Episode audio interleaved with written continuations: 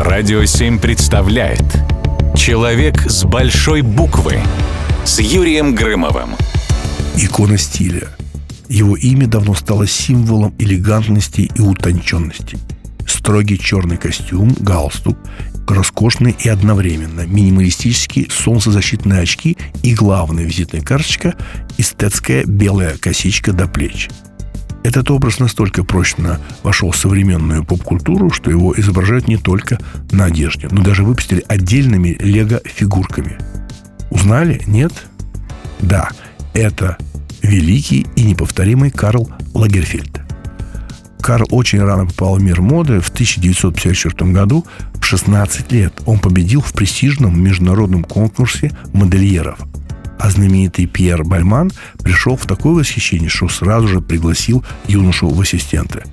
Приехав из родной Германии в Париж, Вундеркинд уже в 19 лет возглавил дизайнерское бюро дома Жан Пату. Но настоящий взлет карьеры пришелся на 80-е, когда Лагерфельд одновременно руководил Шанель и Фенди. А между прочим, между прочим, да, у Лагерфельда был Шанель пожизненный контракт. Впрочем, это не помешало Кутерье создать собственный бренд под собственным именем в 1984 году.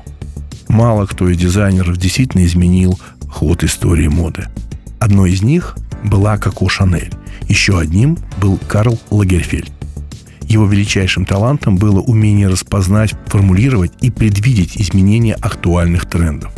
По сути, с помощью своего творческого дара и молниеносного колкого остроумия он изобрел язык моды конца 20-го, начала 21 века. Говорил о легендарном кутерье куратор Института костюма Метрополитен-музея Эндрю Болтон. Я бы добавил, что Лагерфельд не только предвкушал тренды, но и сам создавал их. Он вовсе не пытался гнаться за ускользающей модой. Нет, он сам стал олицетворением моды, и каждый его шаг, каждый взгляд, каждая мысль, все они оборачивались новым трендом. Ведь весь мир следил за любимым движением головы и поворотом его волшебной косички.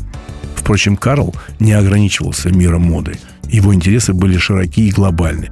Фотограф, художник, иллюстратор, издатель, публицист, визионер Лагерфельду всегда был тесно в рамках одной профессии. Он с азартом брался за все и везде и был успешен.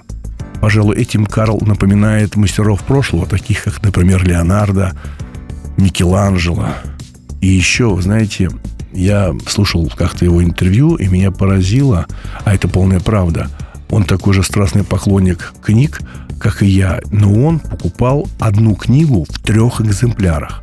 Одну оставлял себе, во второй книге он что-то вырезал, наклеивал, ну, собирал какие-то вырезки, а третью книгу передавал в библиотеку. Карл Лагерфельд. Человек с большой буквы. Человек с большой буквы на радио 7.